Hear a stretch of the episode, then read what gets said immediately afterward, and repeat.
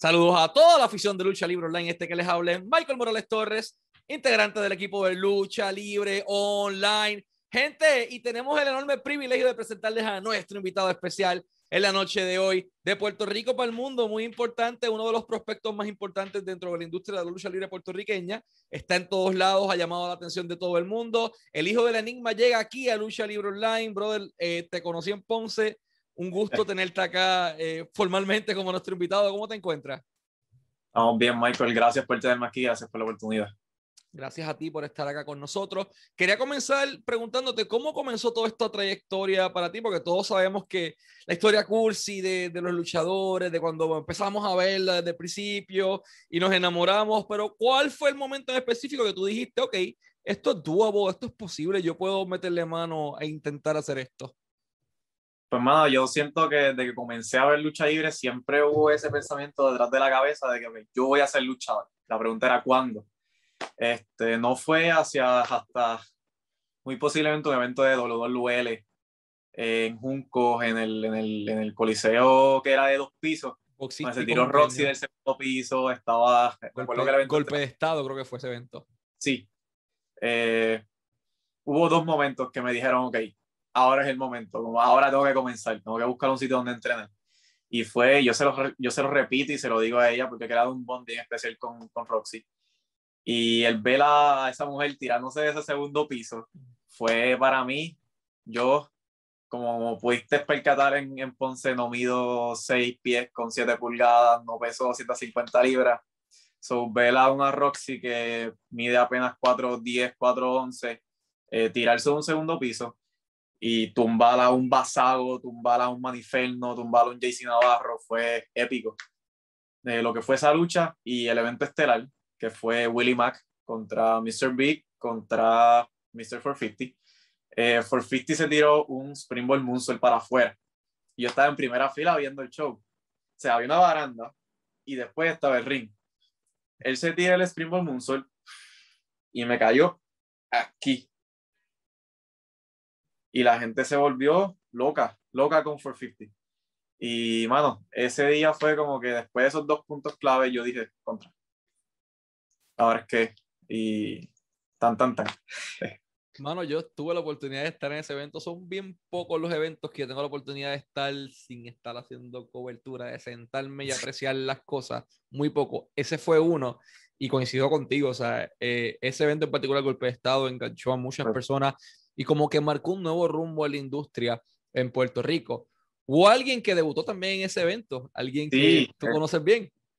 Eh, hubo varios, obviamente mi maestro, mi Mendoza, el Fashion debutó en ese evento, Sabio Vega también estuvo en ese evento, hubo mucha gente, muchos momentos muy memorables ese día. Y entonces, ¿cómo atas cabo para, ok, tengo que hacerlo, esto es doable, esto es posible? Eso es una cosa, el pensamiento que le viene tal vez a mucha gente cuando ve esto. Pero otra cosa es hacer el puente y llegar por primera vez a un cuadrilátero. ¿Cómo ocurre esa transición de estoy sentado en la grada viendo a Roxy lanzándose, viendo a 450 haciendo el Springboard Moonsault y debutando la Mike Mendoza en WWL a, ok, esta es mi primera práctica en el cuadrilátero? Pues mira, anteriormente yo lo he dicho muchas veces, yo pues jugaba baloncesto, estaba en varios equipos a la vez, tenía el tiempo bien comprometido sin embargo, eh, encontré el Vikingo Power Gym, lo que era para ese tiempo la escuela del Vikingo en Trujillo Alto, y fui, me encantó, me enamoré. Sin embargo, pues tenía el tiempo muy comprometido y pues no pudo ser. eventualmente, pues empiezo a estudiar en la universidad, dejo de jugar baloncesto y tengo más tiempo libre. Ahí pasa eh, el evento Golpe de Estado y fue como que contra. Ahora es que, ahora, ahora vamos a hacerlo. Así que le escribo a Tommy Diablo, pensando yo que Tommy Diablo todavía tiene su escuela. Tommy Diablo para mí siempre ha sido un ídolo de ring, eh, un maestro de los mejores que hay. Eh, me recomienda Ricochet, a la, escuelita Ricochet. Eh, siempre cuento la historia. Yo le escribí a Ricochet preguntándole por sus clases y Ricochet lo que me manda es el flyer de su próxima cartera. Parece que digo flaco y chiquito y digo, quédate como fanático, quédate como, quédate como fanático.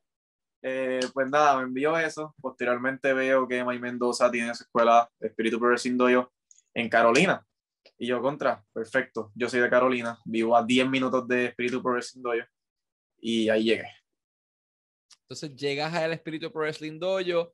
¿Con qué te encuentras cuando cruzas por esa puerta por primera vez? ¿Cómo era la atmósfera? ¿Cómo estaban los nervios antes de treparte un ring por primera vez? Mira, no eran nervios, eh, eran ansias, eh, mucho entusiasmo. Yo siempre supe que iba a llegar el día en el que iba a hacer eso. Como vuelvo y te repito, la pregunta era cuándo. Eh, yo llegué para cuando ya Mike tenía su lesión en el tobillo. Eh, Mike estaba sentado detrás de una mesa con el yeso. no hubo un recibimiento formal hasta que yo me aproximé a él y hablamos y, y nada, esa fue mi primera práctica. Después de la pequeña charla que estuve con Mike, ahí tuve mi primera práctica. ¿Qué recuerdas de ese primer bomb que por lo general es bastante doloroso y casi todo el mundo se lleva el cuello enredado en el proceso?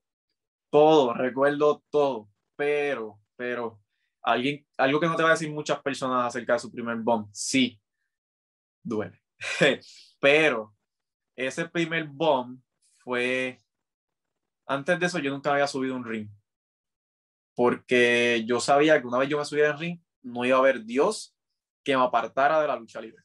Yo lo sabía, o sea, y yo cogí ese primer bomb y normalmente las personas se quejan, les duele, se levantan, whatever.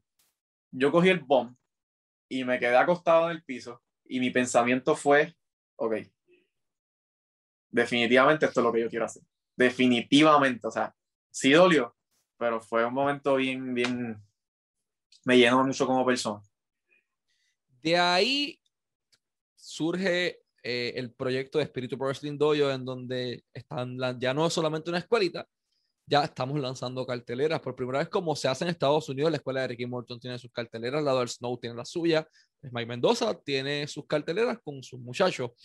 ¿Qué recuerdas de tu primera lucha eh, profesional saliendo por la cortina, en, la situación también en la que fue todo esto? Mira, mi primera lucha fue sumamente prematura.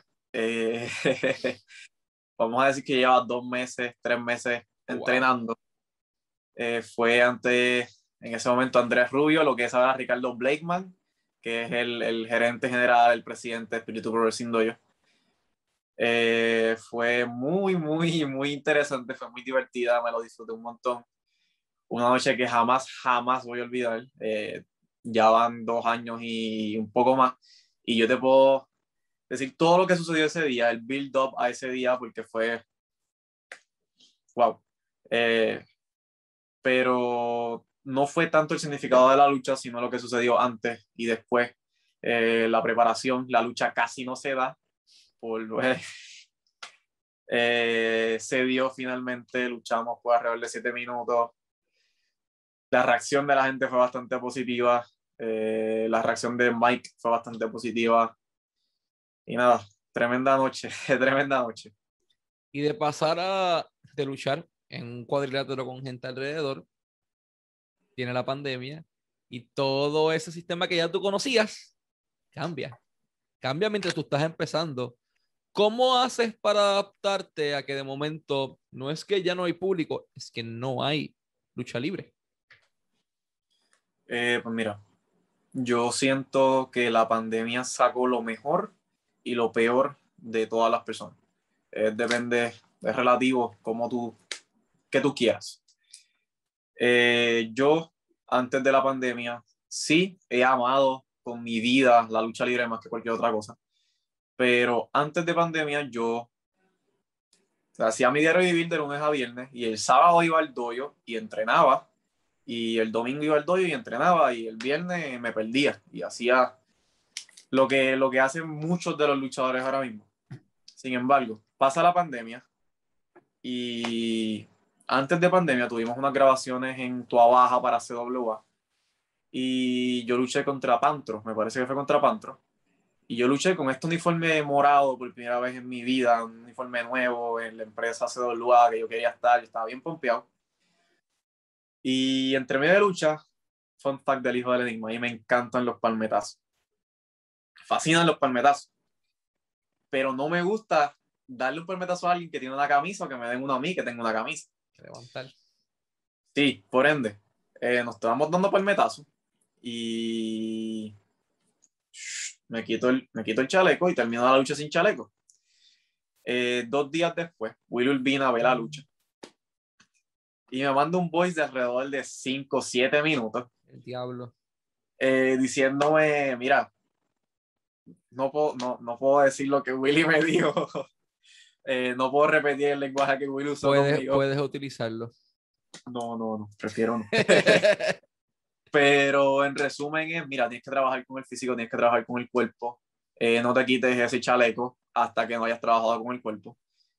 Eh, luego de eso vino la pandemia y fue lo que yo me cogí bien, bien a pecho.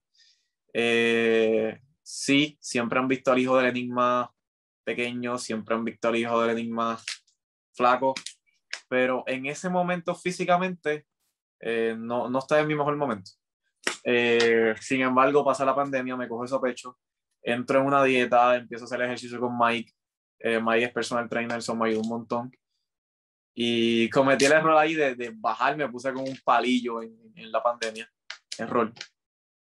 Y, pues, hermano, según va pasando la pandemia, eh, vuelvo a cambiar la dieta, vuelvo a cambiar los ejercicios, empiezo a hacer CrossFit, eh, empiezo a hacer más ejercicio, más ejercicio, más ejercicio y el hijo del enigma antes de pandemia, comparado con el hijo de, del enigma luego y durante pandemia, eh, la diferencia del cielo a la tierra. Yo siento que la pandemia me dio oportunidades que no le dio a otros. El simple hecho de atreverse a luchar aunque hay pandemia o atreverse a salir a hacer ejercicio, obviamente cuidándonos, porque pues imagínate, hay que cuidarse, pero me dio muchas oportunidades. Me dio oportunidades de trabajar en CWA, o en otras empresas, en el, en el dojo, hacer luchas. Siempre he dicho que mis mejores luchas han sido después de, en, en pandemia o durante, durante pandemia. Y, mano, en verdad, muchas personas se van a quejar, muchas personas van a decir que para ellos, pues sí, la pandemia fue un stop, pero para mí me ayudó a crecer, me ayudó a progresar, me ayudó a sacar lo mejor de mí. Eh, así que, no, ¿qué te puedo decir, Mike? Eventualmente tienen su iPay-Per-View por Fight TV a través de, de, lo que mismo de Espíritu Pro Wrestling Dojo. Nuevamente, luchaste con público una vez, te toca luchar sin público ahí. ¿Cómo fue esa sensación eh, de sentías que estabas en una práctica más o, o, sentías el rush de que, ok, we're live, pal? El, obviamente no te puedo decir que es lo mismo, esa energía, ese, que te da la fanaticada, eh, que es recíproca, tú das y recibes la energía. Eh, es única, totalmente única, no se compara eh, a nada. Pero no, no siento que estoy en una práctica. Eh, yo siento que la intensidad y la pasión y el amor y, y, las ganas que tú presentas deben ser la misma siempre. Y pues no, no, no, no me sentía como una práctica, no me siento como una práctica, todavía hacemos eventos sin público. Eh, siento que la intensidad de la mujer. Excelente. Mencionas algo bien importante y es que tienes tu primera oportunidad con CWA, una de las empresas principales en Puerto Rico. Eh, su título máximo lo ha tenido gente como Star Roger, pero lo ha tenido Jay Lita, lo han tenido Denis Rivera, o sea, hay un montón de gente que ha ostentado ese título de todos los calibres. ¿Qué sentiste al, o sea, al que te concedieron una oportunidad en esta empresa? ¿Cómo surge la oportunidad? Eh, háblame un poco de ese proceso antes de llegar al, al, venue.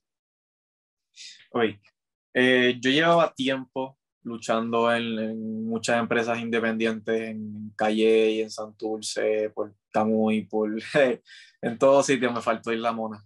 Pero siempre hubo esa piquiña de tocar CWA. Siempre ha sido esa empresa que, que, que he querido llegar mucho antes de, ser, de empezar a practicar lucha libre. Eh, siempre he pensado que los eventos de ellos son muy buenos, la calidad de lucha es muy buena. Eh, los eventos de ellos en el centro de convenciones fueron un palo.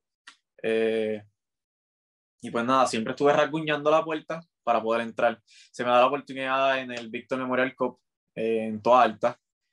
formo parte del, del Rumble y nada, hay muchos veteranos, por así decirlo, que, que se meten en un rumble y prefieren no. Eh, del hijo del enigma, pues vino y esta es mi primera noche. Yo tengo que demostrar algo para que me vuelvan a decir, ven la semana que viene. Ven a trabajar la semana que viene. Así que yo fui a ese Rumble y lo, lo traté como si fuera la lucha más importante, la lucha estelar. WrestleMania. El main event de WrestleMania, o sea, esa era mi oportunidad, mi primera oportunidad y a eso fui. Eh, tuve la oportunidad de dentro de Ring trabajar con Dimes, con aquí de Falcón, con Obi, con todo el mundo. Me mantuve bien activo. La reacción de la fanaticada fue muy buena. Eh, por siempre, siempre, voy a estar agradecido de, la fanaticada de ese día. Eh, el camerino conmigo fue muy bueno también y creé un bono especial con todo el mundo ahí. Y por esa noche es que salen las próximas oportunidades en la CW. ¿Cuál fue el feedback que recibiste backstage de personas como Melvin, de Robert y del resto del equipo directivo y creativo de CWA posterior a tu debut? Eh, fue demasiado positivo. Eh, una de las grandes razones por las cuales yo adoro la CWA es su camerino, es su cuerpo técnico, la producción, Robert, Melvin, Amazonas, todo el mundo. Eh, son familia, el trato hacia ellos y el, la manera de que se preocupan por mí genuinamente, realmente les importo, es inmenso. La comunicación siempre ha estado on point y todo es especial en la salud. Vamos a hablar un poquito de, de lo que hiciste hace poco en Ponce. Eh, tuviste la oportunidad de participar en Ponce Pro Wrestling School. Allí la lleva Mitchell excelente trabajo eh, que ha hecho con los muchachos. Y yo llegué allí, si, te soy bien honesto, compañero me dijo, mira, voy a luchar. Yo llegué allí sin, sin fe en la vida. Hace dos años no voy a un evento, hace un año y pico, vamos a ponerle presencial. Y yo como que eh, se sentía raro. Se sentía raro ir después de tanto tiempo, en medio de una pandemia, tener la mascarilla, todo el revolú de cosas puestas, pero está bien, vamos a llegar. Y se me acerca Electro, ¿de acuerdo? Electro se me acerca y me dice, oye, ese muchacho es bueno, haciendo referencia a ti, al hijo del enigma, deberías sentarte a hablar con él y yo. Vamos a verlo primero en el ring y después vamos a, a tomar la decisión. Veo que ingresas a una empresa independiente, te tiraste de la tercera cuerda para afuera, hiciste variedad de movidas que una persona en una independiente no hace. Trataste esa lucha, al igual que he visto que has tratado todas las luchas que has trabajado, como si fuese la lucha más importante de tu vida. Y eso no es común. ¿Por qué motivo lo hace? Mira, Michael, eh, la, la, sonrisa de ahora es, es, orgánica, es genuina. Yo estoy seguro que muchas personas van a decir esto, pero no hay una sola persona, una sola alma en el universo que adore y ame y se me erizan los pelos al decirte esto, que adore y ame la lucha libre como yo la adoro y la amo. Yo soy de Carolina. Yo llevo a Ponce a luchar y a dar todo y, y, y, es porque lo amo, lo adoro, yo respiro, yo sangro, yo vivo lucha libre. Eh, yo lo he dicho anteriormente y lo seguiré diciendo, yo estoy en un ring cuatro veces a la semana, el día, los días que no estoy dentro del ring porque estoy entrenando de alguna otra manera y cuando estoy entrenando estoy estudiando lucha libre, o sea, mi, mi, corazón, mi mente y todo, yo se lo dedico a la lucha libre porque esa es la meta. Eh, el, el, dar el máximo en cada lucha. Eh, el día que tú me veas no dando el máximo, eh, es el día que se acaba. La lucha es ética, es pasión, es, es vida. Y para mí, el simple hecho de treparme un ring ya es una bendición ya es una oportunidad gigante, sea el ring de Ponce Pro Wrestling School, sea el ring de CWS, el de CWA, el de WWC, el ring que sea, es una oportunidad gigantesca estar ahí y, y perform en frente de los fanáticos, ya sean 10, ya sean 5, 15, 20, 200, 500. Es una, una bendición. Allá había gente de toda la isla. Eso, eso para mí, ese fue el shock para mí. De momento entró el camerino y yo, Acá Castillo está aquí, Chicano está acá, acá está Zion, o sea, aquí está todo el mundo y entonces cuando voy afuera veo, este, creo que me pareció ver a Yamil de Caguas, por ahí también veo gente de Mayagüez, veo gente de Fajardo y yo como que, ok, la gente está sedienta de esto. Tu lucha fue ante Lord Miyamoto, estuvo también Nexen, Ryan Red, Obi y Baira, si no me equivoco es el nombre de otro muchacho, muy bueno también. ¿Cuál fue tu sensación al después de tanto tiempo tener la oportunidad de luchar frente a un público?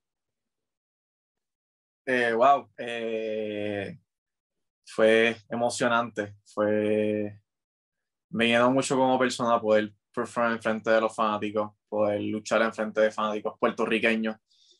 Eh, obviamente no, no es un secreto, yo pues ya, ya había luchado frente a fanáticos puertorriqueños. Eh, en pandemia fui a Estados Unidos y luché con fanáticos, pero no es lo mismo. No es lo mismo fanático estadounidense que fanático puertorriqueño. El fanático puertorriqueño te da ese calorcito diferente a cualquier otra fanaticada en el mundo. Eh, fue sumamente especial. Eh, espero que se repita, volver a Ponce. Y, mano, me gustó mucho la noche, fue bien especial compartir con, con Obi, con Nexen, con Ryan Red, con Baira, con Miyamoto, con todo el mundo que estuvo ahí. Fue sumamente especial. Entonces tienes la oportunidad, mencionas bien claro, de trabajar en Estados Unidos por primera vez en tu carrera. Una cosa es uno agarrar un avión e irse a beber con las amistades a la barra de la esquina. Y otra cosa es treparte un avión con los nervios y la ansiedad en mil por ciento sin saber como que cómo es el público allá, cómo es esto porque uno lo ve en televisión y, mano, es bien Georgie. Juzgan mucho, es bastante difícil, te hablan mucho. ¿Cómo fue esa, esa experiencia trabajando en Estados Unidos? Eh, relátame un poco el proceso, eh, cuáles fueron tus oponentes o cuál fue tu oponente, cómo llegas a trabajar fuera de Puerto Rico por primera vez en tu carrera. Ok. Eh, todo surge por el concepto de los super clásicos. Eh, parte del grupo es el académico Alfredo Melia y el prodigio de Trax y este servidor. Todo surge con eso y la incógnita de dónde vamos a debutarlo, dónde vamos a empezar. Eh, Alfredo se le ocurrió la brillante idea de, mira, vamos a hacer el video y que pase lo que tenga que pasar. Si nos llaman de aquí, pues ya vamos para allá, si nos llaman de allá, pues vamos para allá, lo que, lo que salga. Hicimos el video, el, feedback fue muy bueno, el response de todo el mundo fue muy positivo. Eventualmente sale la oportunidad de ir a Progressing 2.0. Eh, llegamos el martes a Progressing 2.0, un martes. Ese mismo, ese mismo día luchamos eh, una lucha de tercias. Única y primera vez que hemos luchado en tercias los tres juntos. Eh, no recuerdo los nombres de, los, de nuestros oponentes. Me acuerdo de uno, Austin Phoenix, tremendo muchacho, tremendo estudiante, es de 2.0 también el response de los fanáticos fue bien diferente. Yo no sé qué esperar de los fanáticos, pero la, la, actitud de ellos es bien diferente al fanático puertorriqueño. Muchos fanáticos puertorriqueños van y, y, se beben tres palos y van a molestar a los luchadores, a pegarle bellones a los luchadores. No, el fanático estadounidense, o por lo menos los de la Florida, eh, van a pasar un buen rato y se disfrutan cualquier cosa que el luchador haga. O sea, van a disfrutar. ellos les gusta la lucha libre y van a pasarla bien. Y así fue. Te iba a preguntar, ¿tuviste la oportunidad de recibir feedback de Alex Portu? Sí. ¿Qué te dijo él, un ex WWF en su momento dado? ¿Cuál fue el feedback positivo o negativo? El feedback fue muy positivo. Eh, eventualmente nos invitó a más carteleras. Eh, no pudimos asistir. Lo cómico fue que nosotros le dijimos que realmente no podíamos porque no íbamos a estar en Estados Unidos para la fecha que él nos dijo. Eh, él sigue insistiendo, insistiendo, insistiendo al tal nivel de que nos puso en el flyer del próximo evento. nos puso en el flyer del próximo evento. Nosotros nos levantamos al otro día y vimos el flyer. Alfredo, pusieron a Alfredo dos veces en el flyer. eh, pero el feedback de Porto fue muy bueno, fue muy positivo al igual el de, el de Fashion, que es uno de los productores de 2.0. Y de todo el mundo ahí, el feedback fue muy positivo, a la gente quedó encantada, nosotros nos lo disfrutamos. Eh, compartir camino con Levi, con Roma, con Raven, que es una de mis amistades más cercanas dentro de la lucha, fue, fue hermoso. Eh, eventualmente llegamos a CCW. Trabajamos en, en CCW, es la empresa de Pablo Márquez. Pablo no ha estado muy presente, obviamente, por la, por la distancia, eh, como Mike Mendoza, como JC Navarro, como El Gentil, como otros de mis maestros, pero Pablo es una de esas personas que me enseñan un montón. Pablo es una persona que siempre está pendiente a mí, siempre me ayuda en lo que pueda ayudarme, siempre me da consejos cada vez que puede, cada vez que lo vemos pasamos un buen rato y me ayuda y me ha enseñado un montón. Y nada, surgió la oportunidad de trabajar en CCW eh, luché con Chris, que era el, es todavía el campeón crucero de CCW. Eh, ahí fue totalmente diferente a lo que fue en 2.0, porque el venue que estábamos luchando era un teatro slash barra. So, todo el mundo estaba en la suya, todo el mundo estaba picado, o sea, la, atmósfera fue bien diferente. Eh, recuerdo una sola cosa que hice, un solo movimiento que hice. Y recuerdo que lo primero que hice, a mí se me olvidó, siempre he dicho, siempre que lo cuento, a mí se me olvidó el COVID ese día, esa noche, esa lucha se me olvidó el COVID. Yo entré, hice la entrada y vi un pana, un don que tenía su traguito, su palito, y yo lo veo como que con look boricua. Y yo, papá, ¿qué tú tienes ahí? Me dice lo que tiene, y yo, toma eh, y la gente lo compró como si yo hubiera hecho cinco tornillos con, con tres shooting star press y hubiera caído de pie. Una cosa loca. Y por ahí seguí y, recuerdo que la, única movida que yo hice en esa lucha fue treparme a la tercera cuerda y tirarme de espaldas hacia el, hacia el luchador que estaba en el público. Caímos encima de, del público en la silla. Me encantó, me lo, me lo disfruté. Eh, eventualmente llegamos a knockouts. knockouts. Eh, ahí luchamos una triple amenaza entre Edrax, Alfredo y el hijo del Enigma. Eh, la reacción de, de, de, las personas también fue bien positiva, la reacción de los productores fue bien positiva. En CCW también la reacción de los productores fue bien positiva. Eh, compartí mucho con Super Crazy, el feedback que Super Crazy me dio fue, me ha ayudado mucho también. Tuve la oportunidad de estar sentado bastante tiempo con él hablando mientras vendíamos mercancía y wow, eh, los 45 minutos que estuve con ese hombre fueron 45 minutos bien invertidos, 45 minutos de, de, de, de enseñanza, 45 minutos de cosas que yo sé que me van a ayudar y que me han ayudado. Veo un póster, veo, veo dos pósters, pero veo uno detrás tuyo que marcó la industria en Puerto Rico eh, y estoy hablando de Misterio Manía. ¿Qué recuerdas de ese evento en Puerto Rico? ¿Estabas en las gradas? Eh, ¿Dónde estabas? Yo recuerdo haber estado allí también trabajando, no tuve de disfrutar el show como quería. Eh, ¿Qué recuerdas de ese chamaquito que estaba en la grada sentado aquel día y el chamaco que al igual que ahora es luchador, pero todavía se asoma por ahí a ver las luchas del resto de los compañeros, más allá de para darle feedback y respaldo y todo, porque te apasiona esto? Claro. Mira, eh, Misterio Manía, ¿qué recuerdo de Misterio Manía? Recuerdo que fui a verla con una camisa de May Mendoza Recuerdo que ya había comenzado a practicar Mendoza, ya estaba recuperándose de su tobillo.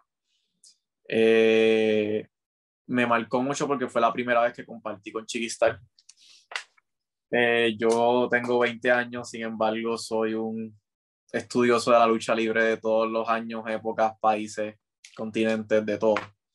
Y Chiquistar para mí siempre, siempre va a ser uno de los pilares en lo que es lucha libre a nivel mundial y poder compartir un poco con él, hablar un poco con él, coger tips de, de Chiqui fue muy importante. Eh, las luchas me fascinaron, la combinación de talento local con talento extranjero siempre es perfecto. Y bueno, los eventos de Hugo siempre son un palo, siempre son, siempre son muy buenos. Hablamos un poquito de lo que estás haciendo actualmente con la CWA. Sé que por ahí viene el evento aniversario. Eh, sé con quién te macharon en una de las luchas. Eh, va a estar bien interesante, bien, bien, bien interesante lo que vamos a estar viendo por allí. Hablamos un poquito de, de CWA, de lo que están haciendo y de por qué motivo el fanático, más allá del puertorriqueño, el fanático internacional, debe poner los ojos sobre la CWA. Mira, Michael, no creo que esté permitido decir lo que vamos a hacer ahora, eh, eh, pero luego del aniversario, luego de ese mashup de aniversario que tú mencionaste, viene algo muy bueno, vienen ideas muy innovadoras, viene algo bien diferente a lo que la gente está acostumbrada en Puerto Rico, del clásico lucha libre puertorriqueña, viene un, estilo, una, una, un mindset diferente. Así que tienes que estar bien pendiente a la empresa del pueblo. Y yo sé que muchos luchadores te dicen en, las, en promociones y en entrevistas, tienes que estar muy pendiente. No, tienes que estar bien pendiente porque lo que va a hacer CW es muy bueno, es sumamente innovador y el producto va a ser muy, muy positivo. Hay que entonces ponerle el ojo. CWA está disponible en todas sus plataformas, también Facebook, en Instagram, en YouTube. En Facebook, por lo general, lanzan su producto por Facebook Live. Eh, un ojo, el producto está excelente. Tu camisa, ¿dónde podemos conseguirla? Eh, me gusta la vía que ya ves. Y, y, mano, who actually needs pants? Eso es un mensaje del abogado que estaba eh, en un trial en Zoom, en Boxers. Así que, pero no mentira, este, ¿cómo, ¿dónde podemos conseguir tu merch? ¿Dónde los fanáticos pueden saber más de ti en las redes sociales? Vamos allá, ok. El Hijo del Enigma está disponible en todas las redes sociales, menos OnlyFans y Twitch. Puedes así mismo como Hijo del Enigma. El nombre está un poco largo, pero es Hijo del Enigma en Twitter, Hijo del Enigma en Facebook, Hijo del Enigma en Instagram, en YouTube, en todos sitios. Puedes acceder a hijodelenigma.net. Ahí vas a encontrar fotos, vas a encontrar todas las redes. Tú le vas a dar clic a Instagram, clic a Twitter o clic a Facebook, donde tú quieras añadirme, donde tú quieras, te sientas más cómodo. Hay hasta un WhatsApp que me puedes escribir por ordenar tu camisa del hijo del enigma de quién necesitas pantalones inspiradas en Astro Boy. Adicional a eso está la inspirada en Mega Man y la de Morado. Y eventualmente pues vendrán más. Eh, hay stickers, hay pins, hay muchas cosas chéveres en la página del hijo del enigma.net. Si tú quieres tu camisa, Michael, o si tú quieres tu, tu camisa fanático, escríbeme. No hay, no hay un luchador más accesible que el hijo del enigma tú escríbeme y yo te prometo que te voy a hacer llegar la camisa. Así que ya saben, el hijo del enigma, del enigma.net, lo pueden buscar también en todas las redes como el hijo del enigma. Este chamaquito tiene potencial. No solo estoy diciendo porque me lo dijo Electro, no te lo estoy diciendo porque me lo dijo X persona, Y persona. Yo lo vi. El chamaco tiene, tiene algo, tiene ángel, tiene carisma, tiene ese algo para enganchar al público. No despeguen sus ojos sobre él. Algo grande va a pasar. Este, tiempo al tiempo, este chamaquito va a llegar lejos denle la oportunidad, síganlo en sus redes sociales, compren sus productos, compren su mercancía, respáldenlo en las carteras que estén y en general a la lucha libre puertorriqueña, a la CWA, a todas las empresas, más allá de colores, más allá de marcas, más allá de controversias, sí, nos entendimos clarito con eso. Sigan todas las empresas, denle la oportunidad a todo el mundo de, de crecer, de, de, disfrutar. Vamos a continuar respaldando la lucha libre puertorriqueña, let's continue to build it up. Y mano, eh, ha sido un honor tenerte como nuestro invitado. Eh, esperamos tenerte acá nuevamente de regreso, siempre augurándote el mayor de los éxitos, mano, y un mensaje final que le puedes enviar a todos tus fanáticos. Mano, gracias por todo el apoyo, gracias a Michael por tenerme aquí a Lucha Libre Online. Mano, ya les di todas las premisas Hijo del Enigma en Twitter, en Instagram, en todas las redes, menos en Twitch y menos en OnlyFans. Vayan y ven la del Hijo del Enigma, está en la página.net, está en YouTube. Añádenme en las redes sociales y mil gracias por el apoyo. Gracias a ti por la oportunidad por estar aquí. Y nos despedimos. Let's wrap it up, baby. Este fue el hijo del Enigma y Michael Morales Torres para Lucha Libre Online, la marca número uno de Pro Wrestling y Combat Sports en español.